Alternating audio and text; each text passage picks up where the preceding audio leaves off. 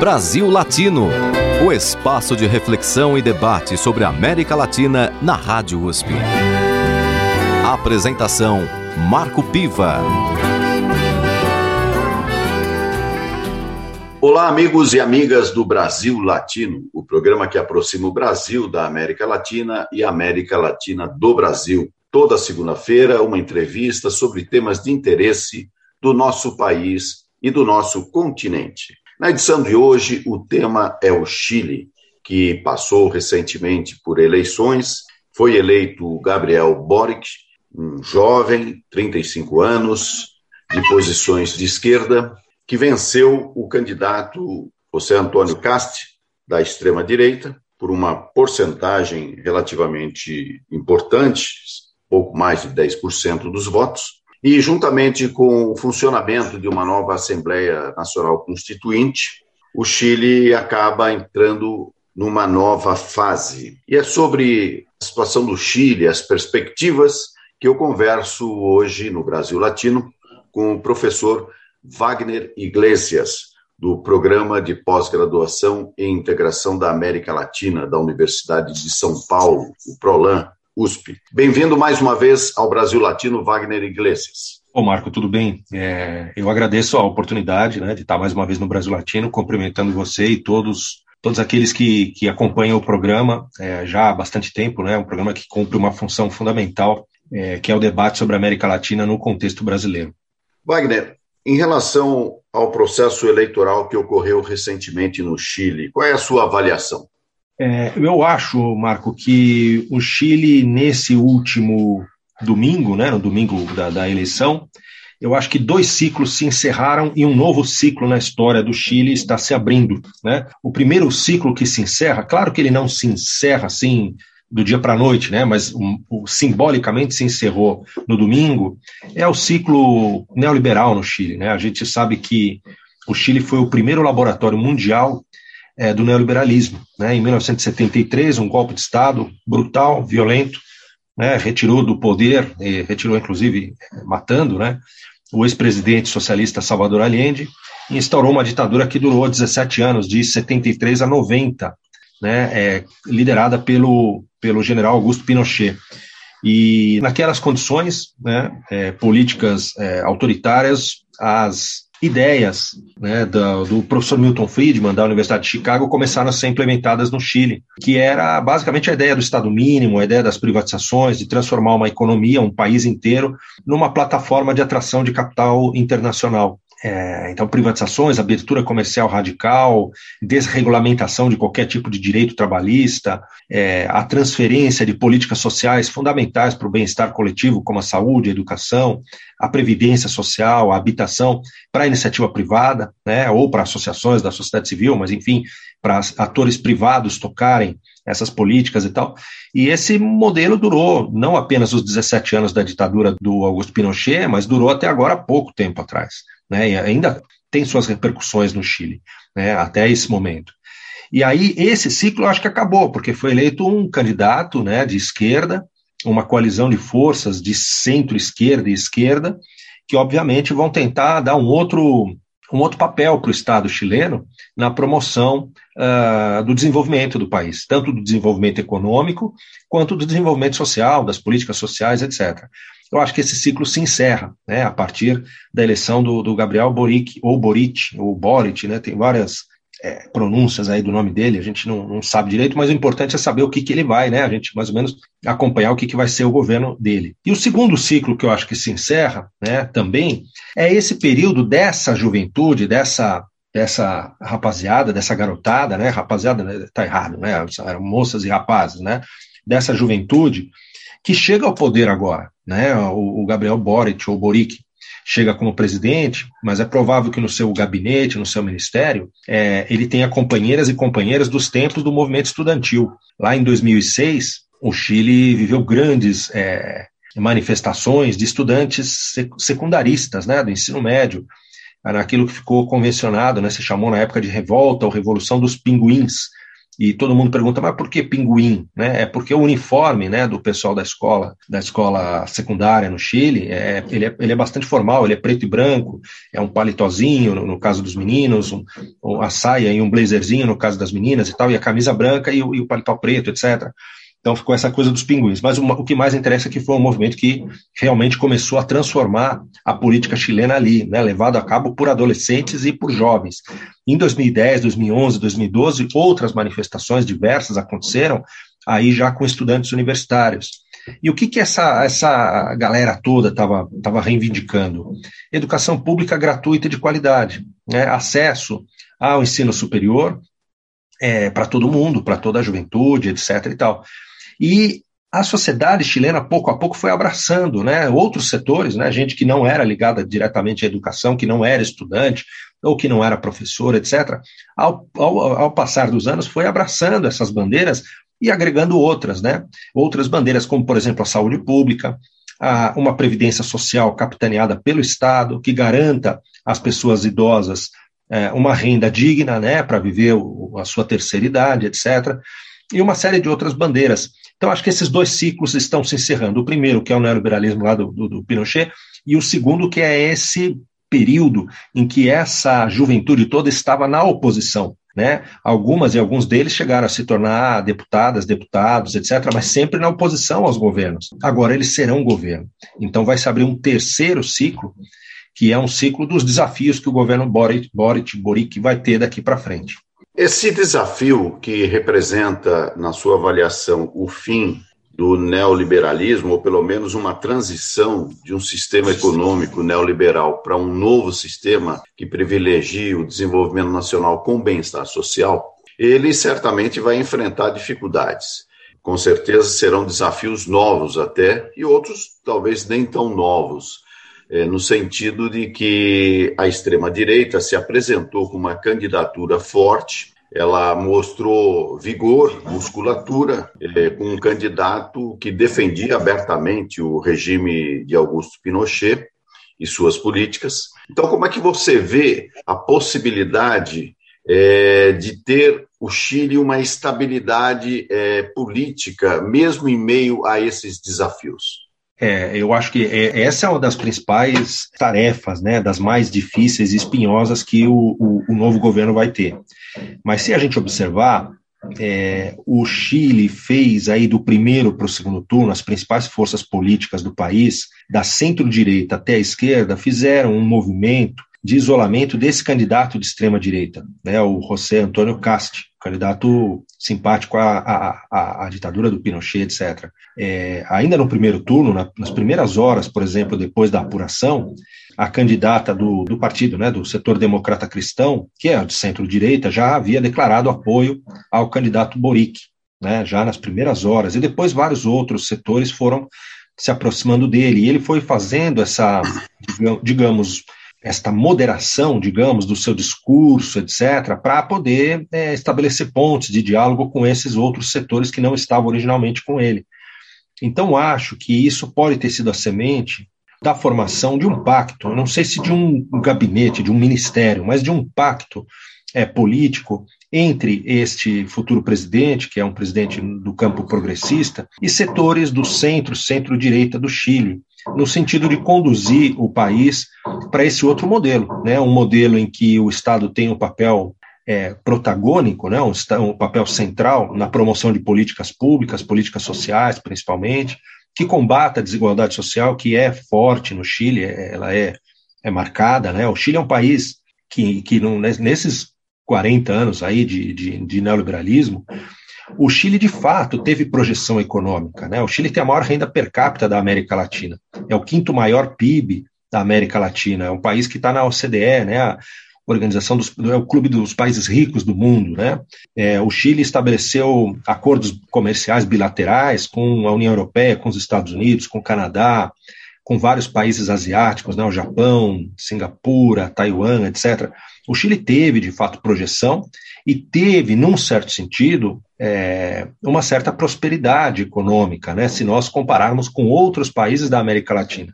Mas o fato é que essa prosperidade esse crescimento econômico não se traduziu em desenvolvimento econômico-social. Né? Então, muita gente ficou de fora dessa, dessa festa, vamos dizer assim, né? Muita gente não foi beneficiada por isso. O custo de vida no Chile é muito alto, muito caro. É, é muito duro ser pobre num país como o Chile, né? É, por, por, pelo próprio custo de vida e pelo acesso precarizado a políticas, políticas sociais. É, então, a escola de pior qualidade, o posto de saúde de pior qualidade, etc., esses ficam relegados aos pobres. Mas o, o, a prioridade do Estado chileno nesses anos todos foi é, dinamizar, potencializar a infraestrutura de serviços para a classe média e para os mais ricos. Né? Então, trata-se agora de, de, reverter isso.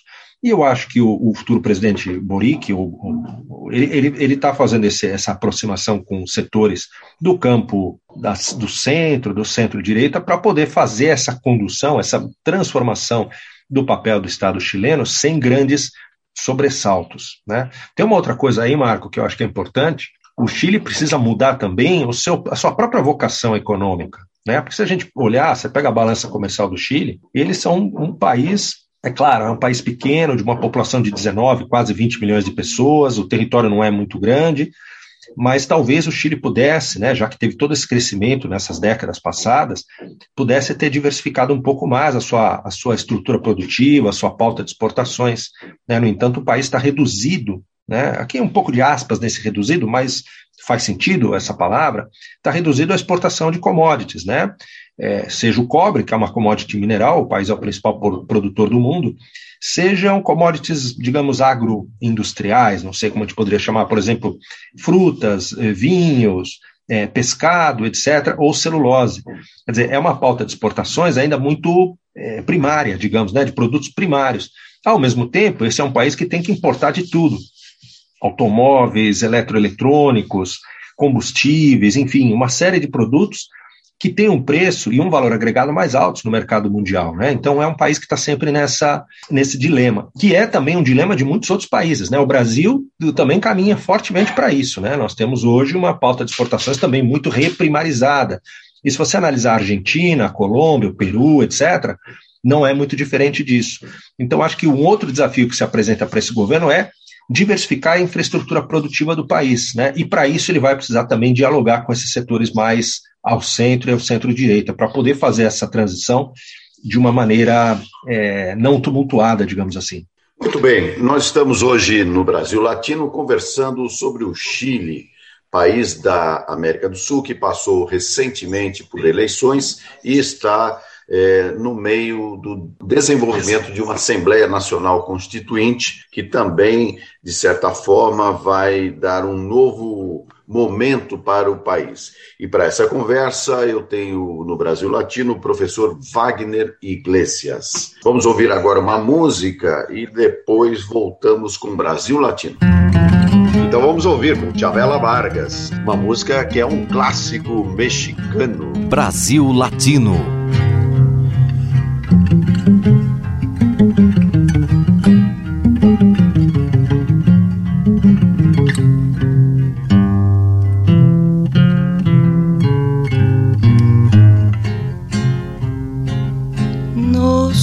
Qué tienen las flores, llorona, las flores del campo santo.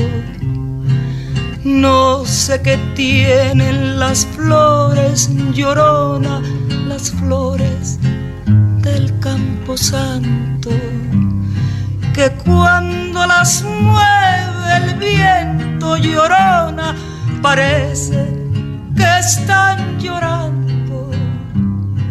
que cuando las mueve el viento llorona, parece que están llorando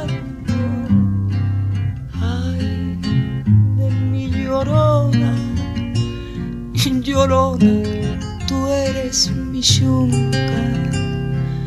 Ay, de mi llorona, llorona, tú eres mi yunca. Me quitarán de quererte, llorona, pero de olvidarte nunca.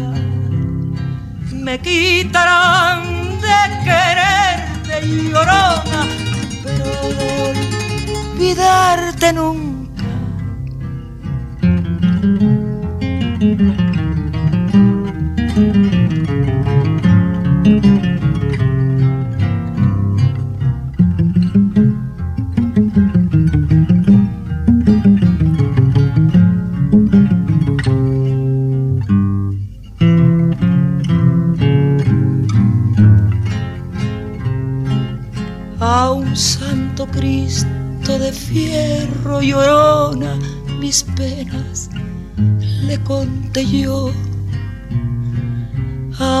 Santo Cristo de fierro llorona mis penas le conté yo. ¿Cuáles no serían mis penas llorona que el santo Cristo lloró? ¿Cuáles no serían mis penas llorona que el santo Cristo lloró? De mi llorona, llorona de un campo lirio. Ay, de mi llorona, llorona de un campo lirio. El que no sabe de amores llorona, no sabe lo que es martirio. El que no sabe de amores llorona, no sabe lo que es martirio.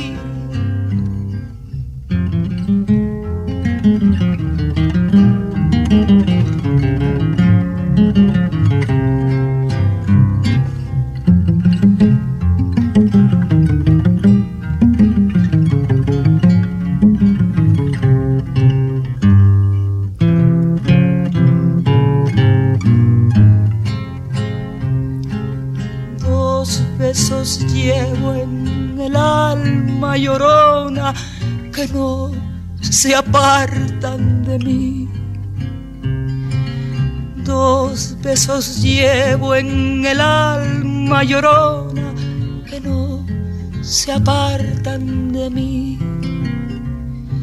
El último de mi madre llorona y el primero que te di. El último de mi madre llorona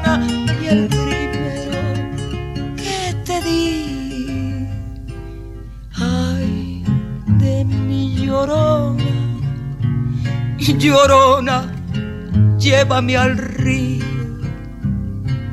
Ay, de mi llorona, llorona, llévame al río. Tapame con tu rebozo, llorona, porque me muero de frío. Tapame con tu rebozo, llorona, porque me muero de frío.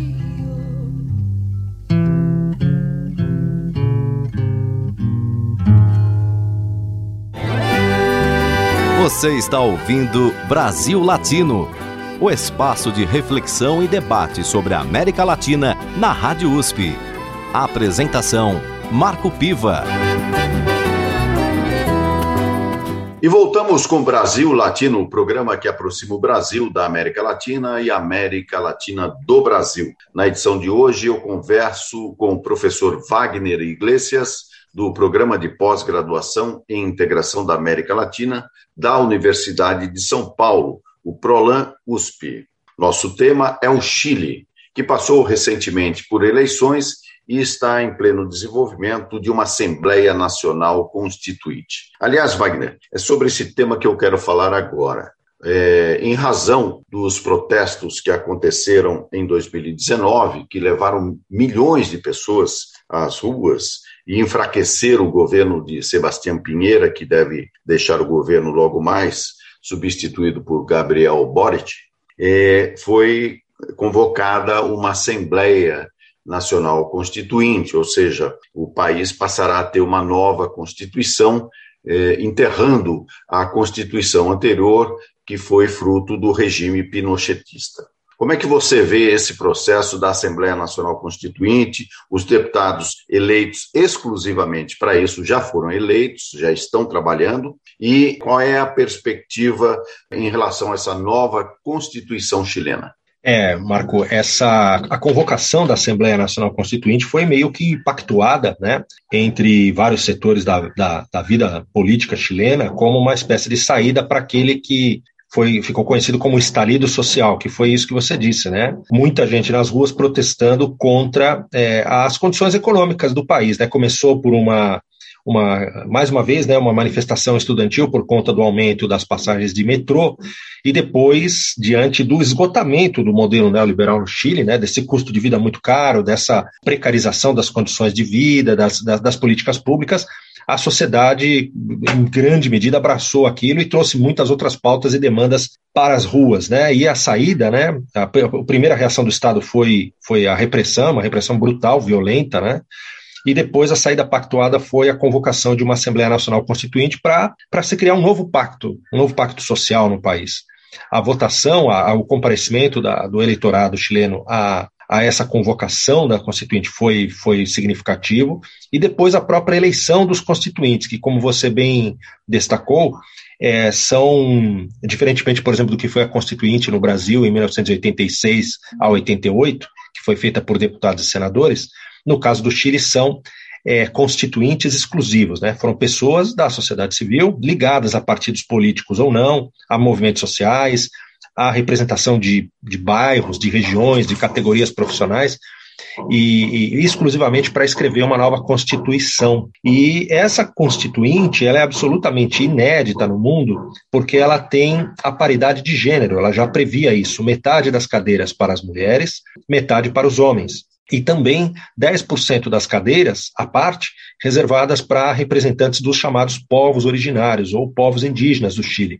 Né, quando a gente fala em povos indígenas do Chile, a gente lembra muito dos Mapuches, que tem uma história de resistência aí de vários séculos, né, vários invasores do seu território, mas existem outros povos indígenas no Chile também, e eles estão ali representados também nessa constituinte. E é muito provável que saia uma nova constituição muito progressista, né, que recoloque o Estado no centro, né, o seu papel protagônico né, na provisão de políticas sociais, e também que, por exemplo, é, chame atenção para os direitos da natureza, né, os seus ciclos produtivos e reprodutivos, é, que pense numa nova inserção do Chile no contexto internacional, na própria América Latina e assim por diante. Um dos desafios do atual governo será fazer com que, depois que essa Constituição for escrita, ela seja aprovada numa consulta popular. O eleitorado chileno vai ser chamado novamente às urnas para dizer sim ou não. Se disser sim, a nova Constituição progressista, que abre as portas do século XXI para o Chile, entra imediatamente em vigor.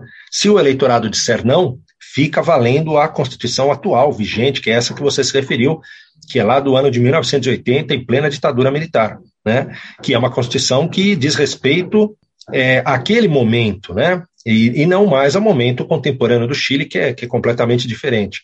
Então, tem essa questão. É importante dizer que essa constituinte provavelmente será progressista, porque a, os setores de centro-esquerda e esquerda são majoritários, amplamente majoritários nessa composição.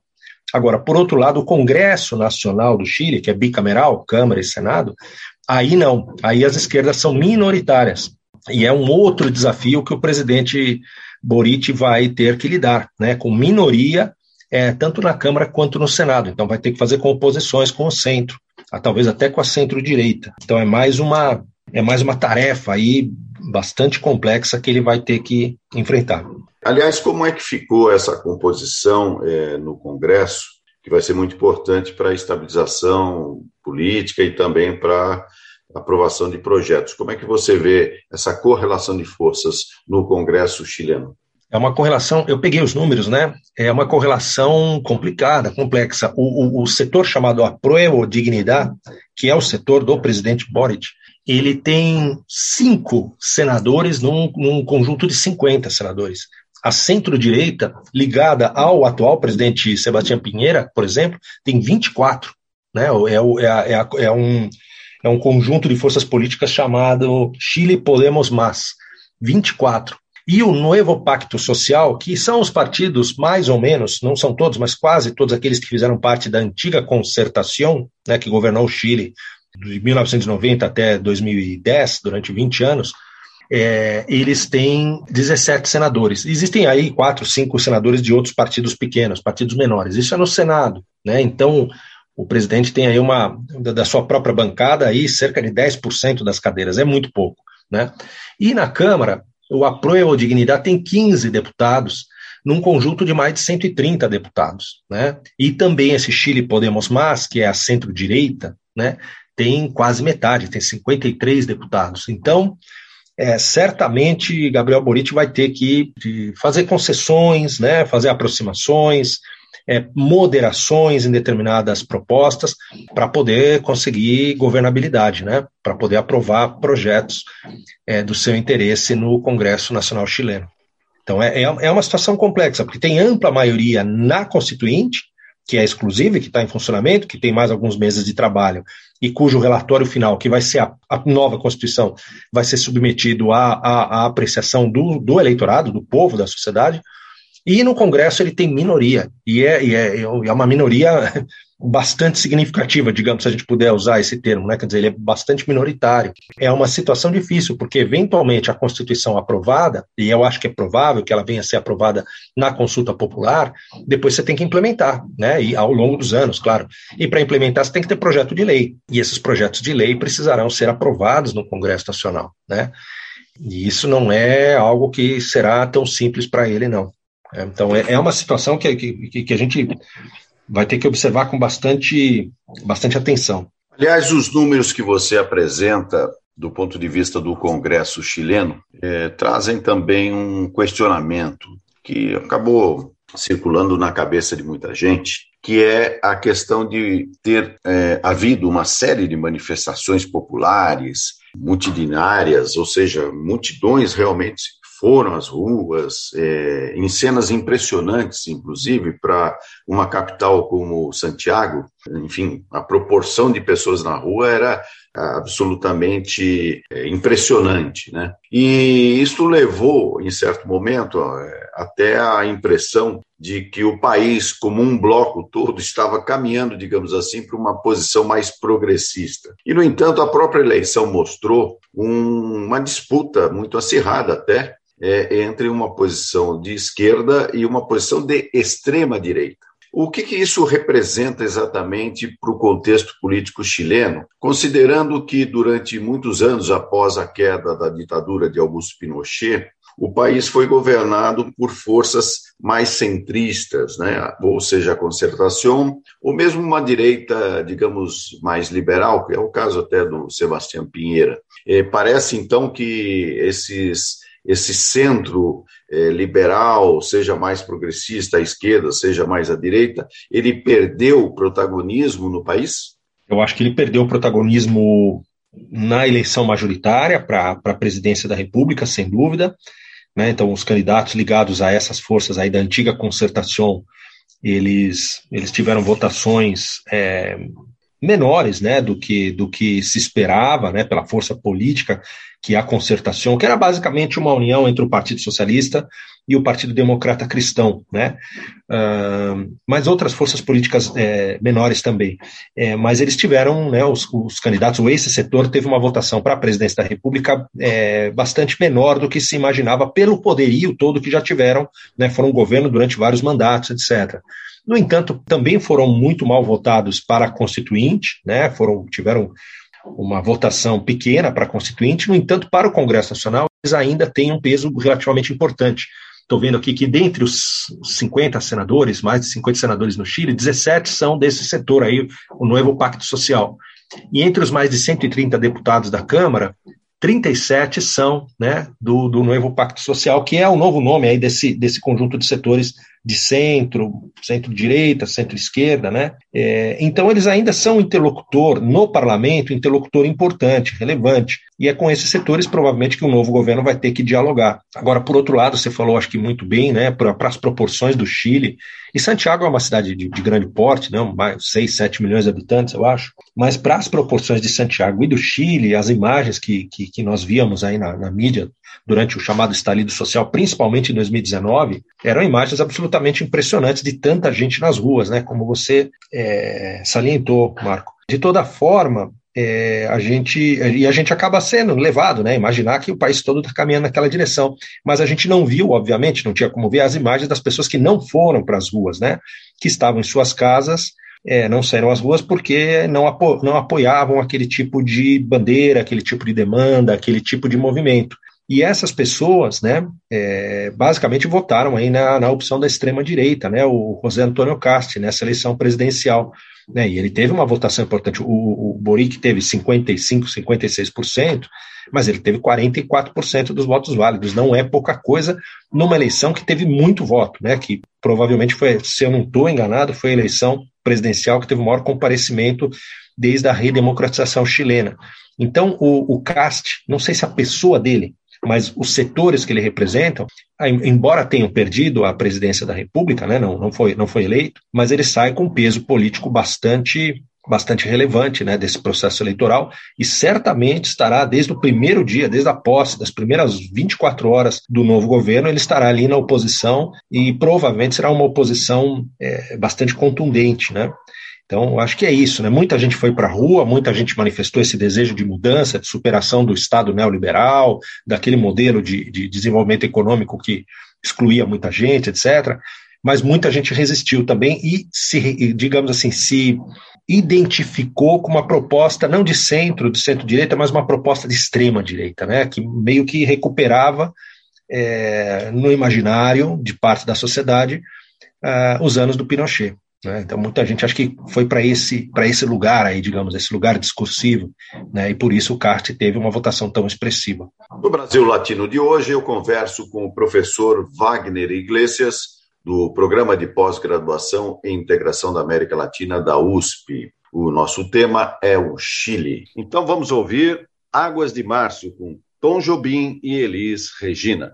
E o Brasil Latino volta já já. Brasil Latino. É pau, é pedra, é o fim do caminho, é o resto de toco, é um pouco sozinho, é um caco de vidro, é a vida, é o sol, é a noite, é a morte, é o laço, é o anzol, é peroba do campo, é o nó da madeira, é o matita pereira, é madeira de vento, é um mistério profundo é o queira ou não queira. É o vento ventando, é o fim da ladeira. É a viga, é o vão, festa da comida. É a chuva chovendo, é conversa ribeira das águas de março. É o fim da canseira. É o pé, é o chão. É a mastradeira. Passarinho na mão. Pedra de atiradeira. É uma ave no céu. É uma ave no chão. É um regato, é uma fonte. É um pedaço de pão. É o fundo do é o fim do caminho. No rosto desgosto, é um pouco sozinho. É um estrepe. É um prego. É uma ponta. É um ponto. É um pingo. Pingando. É uma conta. É um conto. É um peixe, é um gesto. É uma prata brilhando. É a luz da manhã. É o tijolo chegando. É a lenha, é o dia. É o fim da picada. É a garrafa de cana. Estilhaço na estrada. É o projeto da casa. É o corpo na cama. É carro enguiçado. É a lama, é a lama. É um passo. É uma ponte. É um sapo. É uma rã. É um resto de mato. Na luz da manhã. São as águas de março fechando o verão. É a promessa de vida no teu coração.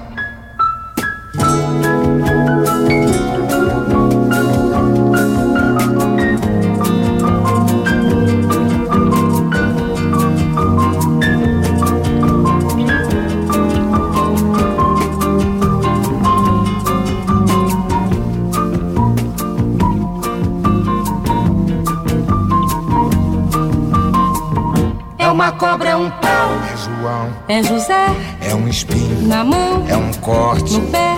São as águas de março fechando o verão. É a promessa de vida no teu coração. É pau. É pedra. É o fim do caminho. É um resto. De topo. É um pouco. Sozinho. É um passo, é uma ponte. É um sapo, é uma rã. É um belo horizonte. É uma febre terçã. São as águas de março fechando o verão. É a promessa de vida no teu coração.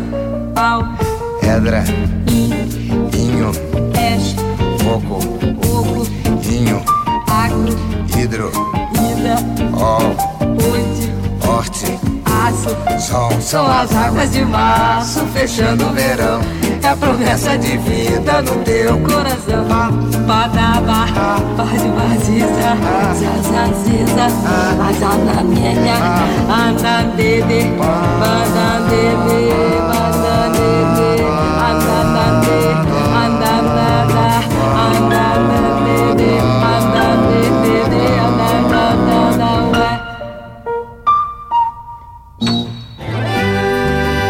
Você está ouvindo Brasil Latino, o espaço de reflexão e debate sobre a América Latina na Rádio USP.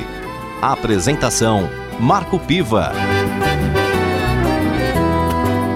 E chegamos ao último bloco do Brasil Latino, o programa que aproxima o Brasil da América Latina e a América Latina do Brasil. Toda segunda-feira você acompanha uma entrevista sobre temas de interesse do nosso país e do nosso continente. Na edição de hoje, eu converso com o professor Wagner Iglesias, do Programa de Pós-Graduação em Integração da América Latina, o PROLAN, da Universidade de São Paulo. E o tema é o Chile, país que chamou atenção recentemente pelo processo eleitoral que acabou levando à presidência da República um jovem de 35 anos, Gabriel Boric, que é um militante do campo da esquerda, do campo progressista chileno, o que traz também é, algumas comparações do ponto de vista daquele que foi o processo é, vivido na década de 1970, quando Salvador Allende assumiu a presidência e acabou sendo deposto em 11 de setembro de 1973 por um golpe militar liderado por Augusto Pinochet, então general do exército chileno.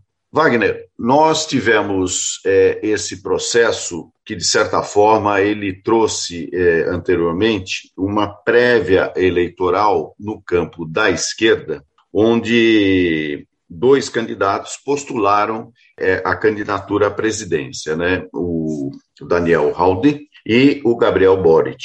E havia uma expectativa que o Daniel é, pudesse é, conquistar a vaga do campo progressista. E o que aconteceu foi que o Gabriel Boric acabou levando é, a vitória é, nesse processo de prévia eleitoral, que é um processo interessante do ponto de vista de uma inovação do campo da esquerda. Naquele momento, quando o Boric venceu a prévia eleitoral do campo progressista, muito se questionou em relação à capacidade ao potencial de vitória que Boric poderia ter, levando em conta que era um candidato talvez menos conhecido, até entendido como mais radical ou menos preparado. Você acha que essa vitória que o Gabriel Boric obteve no Chile, ela representou o ingresso de novos atores sociais no processo político? Ele representa alguma novidade a mais daquela, digamos, estrutura partidária tradicional? Ah, sem dúvida nenhuma, né? É nessa, nessa prévia aí do, dos partidos de esquerda, né? É, que era esse Daniel Radue, que, que é prefeito, é, é, do Partido Comunista, é um cara já com, um pouco mais velho, né? Não é tão, tão jovem quanto o Gabriel Boric. É prefeito de Recoleta, né? É, que é uma, uma como se chama no Chile, é uma comuna, né, uma, uma, uma parte da cidade de Santiago, então ele tinha uma experiência já como gestor público e tal, diferentemente do, do Boric, que é deputado, né, que tinha experiência é, no, apenas, entre aspas, não apenas, né, no legislativo. E, e, de fato, como você ressaltou, esperava-se a vitória do outro candidato, mais velho, mais experiente, etc. e tal, e isso não aconteceu. E não aconteceu exatamente porque é, o Chile está vivendo uma transformação que é uma transformação geracional também, né? E uma transformação dentro da própria, das próprias concepções da esquerda, Né? Eu acho que, que Gabriel Boric representa é, uma esquerda que pensa mais em questões, não que o outro candidato não pensasse, obviamente, mas ele representa mais isso, demandas aí da, da, da juventude, né? que, e não apenas da juventude chilena, mas da juventude de esquerda em vários outros países do mundo, várias outras partes do mundo. Né? Então, a questão, por exemplo, dos direitos reprodutivos da mulher, a questão da orientação sexual das pessoas, a questão uh, dos direitos da natureza. Né? Então, todas essas pautas ele traz, além das pautas mais clássicas da esquerda, como a questão uh, do salário, a questão do acesso acesso a políticas públicas e assim por diante. Uh, então, ele, eu acho que ele representa, ele capitaneia muito bem essa transformação que está acontecendo tanto na sociedade chilena quanto na esquerda chilena. Para ser mais representativo do que ele, só mesmo se uma candidata mulher é, estivesse no seu lugar, no lugar dele. E por que, que eu falo isso? Porque as mulheres efetivamente estão protagonizando essa, essa mudança de época na política e na história chilenas.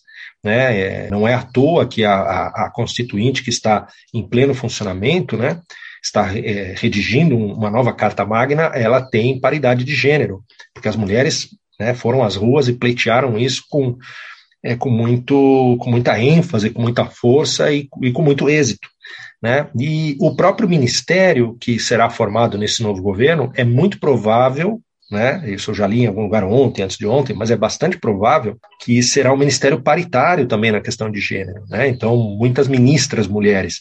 Já aconteceu no governo da Michelle Bachelet, né? No governo aí eh, anterior ao atual, que é do Pinheiro, no governo eh, antepassado, né? O anterior, melhor dizendo. É, mas agora vai ser muito mais, muito mais forte essa marca da presença feminina. O Chile, há poucos dias, há poucas semanas, é, aprovou, o Congresso chileno aprovou a descriminalização do aborto em diversas situações, né, inclusive aquela que diz respeito à decisão da mulher até uma determinada etapa da, da, da gestação, né, e outras questões também de, de, que têm a ver com saúde, com risco à vida da mãe, etc. Mas descriminalizou o aborto, e uma série de outras pautas e de outras demandas as mulheres chilenas estão trazendo à tona né, para o debate público no Chile. Assim como em vários outros países da América Latina, e em vários outros países do mundo, por que não dizer, as mulheres continuam trabalhando mais que os homens, que os seus próprios companheiros, né, seus maridos, etc., trabalham mais, exercendo a mesma função, com a mesma formação, continuam ganhando menos né, que seus colegas na, nas empresas, etc., é, continuam sendo responsáveis principais pelo cuidado de crianças, pelo cuidado dos idosos, pelo cuidado dos, dos familiares doentes, etc. Ou seja, a jornada dupla, a jornada tripla de trabalho e continuam sofrendo violências diversas, né, várias formas de violência simbólica ou física, real, material, enfim, é, no Chile. Né, o Chile é um país de, um, de, um, de uma cultura patriarcal muito forte, não é exclusividade do Chile, né, a gente pode pensar no Brasil, no México, na Colômbia, em tantos outros países da América Latina, onde o machismo é uma marca muito pronunciada também da sociedade, mas no Chile, particularmente, é muito forte.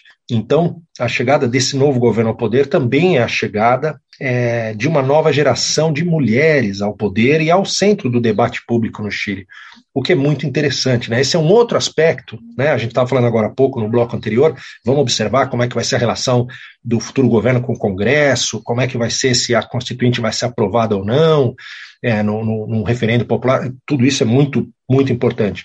Mas é tão importante quanto observar na cena pública chilena nesses próximos anos o papel das mulheres, né, e o protagonismo crescente, né, não sei se existe essa expressão protagonismo, mas elas vão ganhando cada vez mais protagonismo no debate público chileno, né, refletindo, né, uma transformação é, geracional, uma transformação é, dos valores, dos costumes, uma transformação política que aquele país está atravessando já faz vários anos.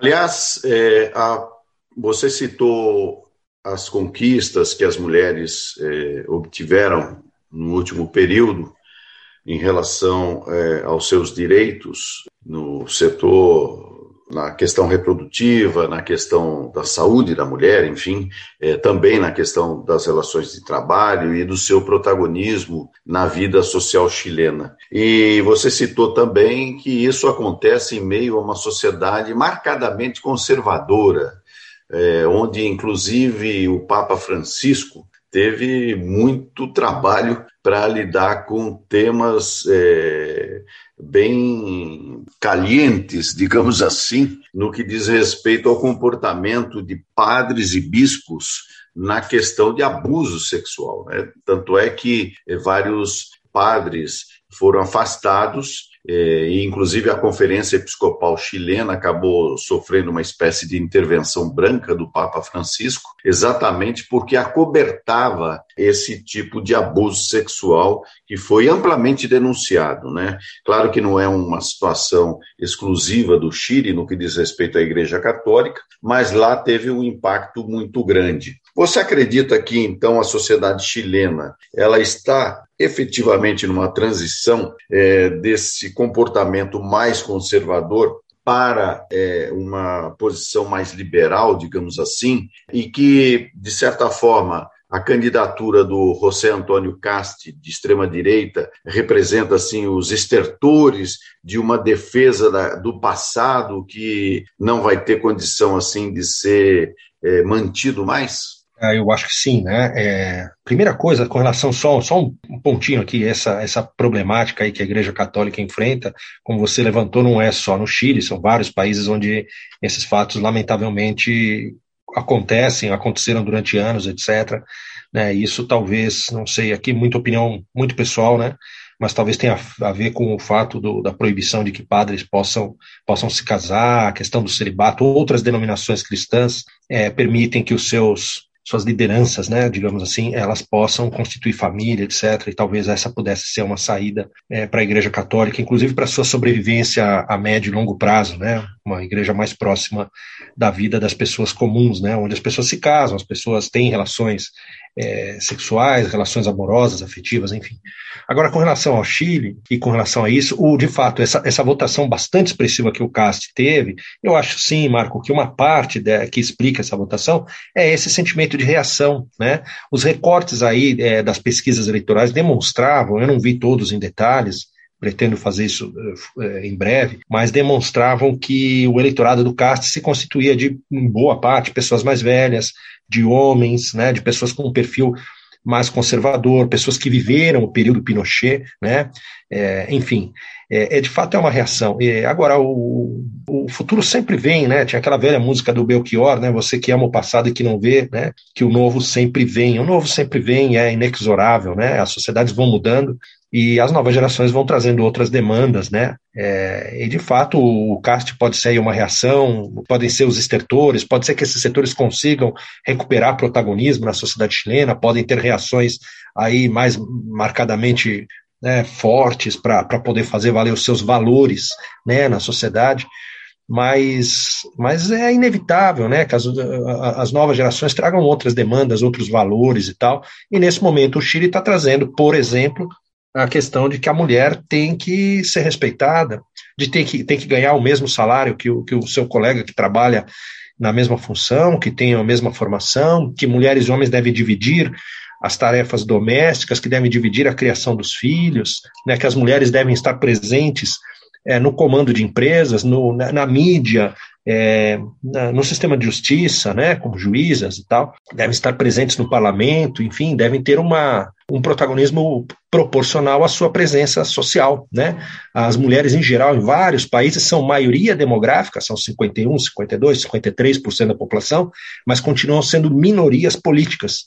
E o que está se passando no Chile agora é uma transformação bastante forte disso. Né? As mulheres vão se transformando numa, digamos, numa entre aspas, né, uma maioria política. Né? Elas, elas estão protagonizando processos muito importantes. Por exemplo, né, só para citar duas pessoas que são muito relevantes, que vêm lá da mesma geração do, do futuro presidente Boric, Gabriel Boric, duas companheiras dele de, de movimentos estudantis lá do, do, dos anos, da passagem dos anos 2000 para os anos 2010 ali, né, 2006 a 2011, que são a, a Camila Vallejo, né, deputada pelo Partido Comunista, e a também deputada é, Carol Cariola, né, são lideranças importantes, você ouve essas pessoas falando, são pessoas com uma concepção bastante complexa do que, é o Chile hoje, do que, é a sociedade chilena, a economia chilena, as instituições e tal.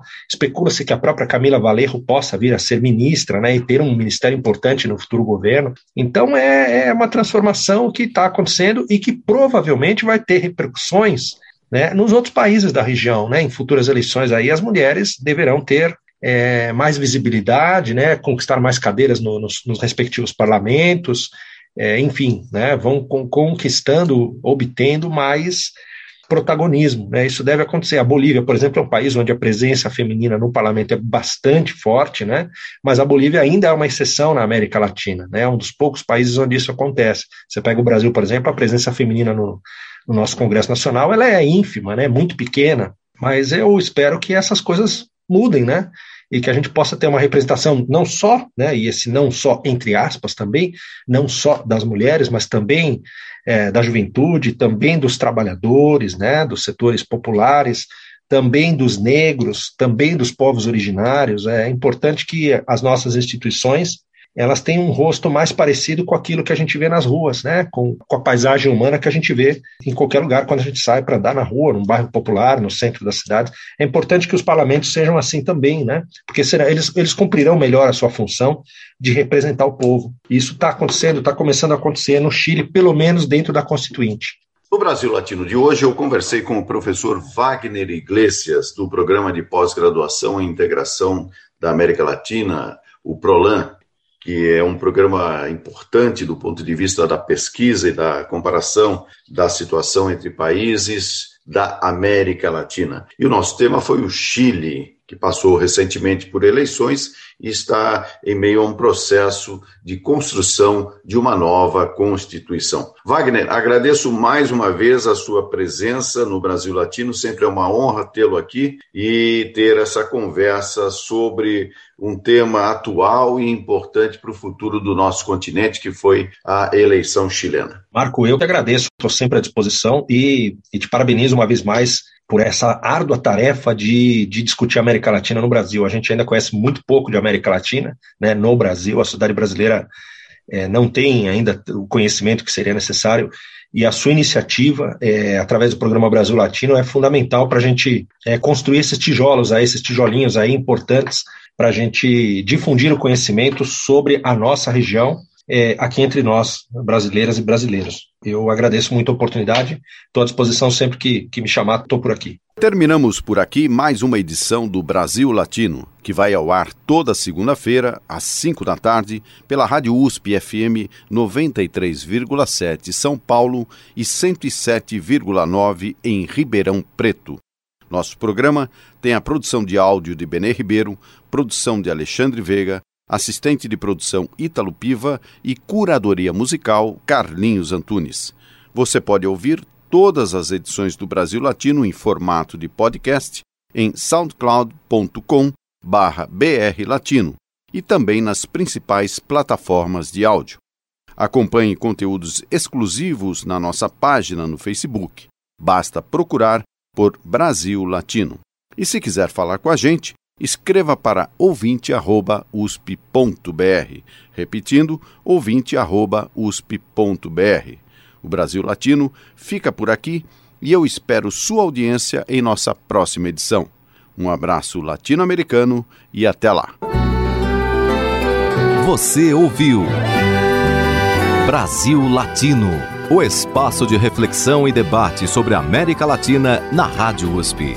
Apresentação Marco Piva.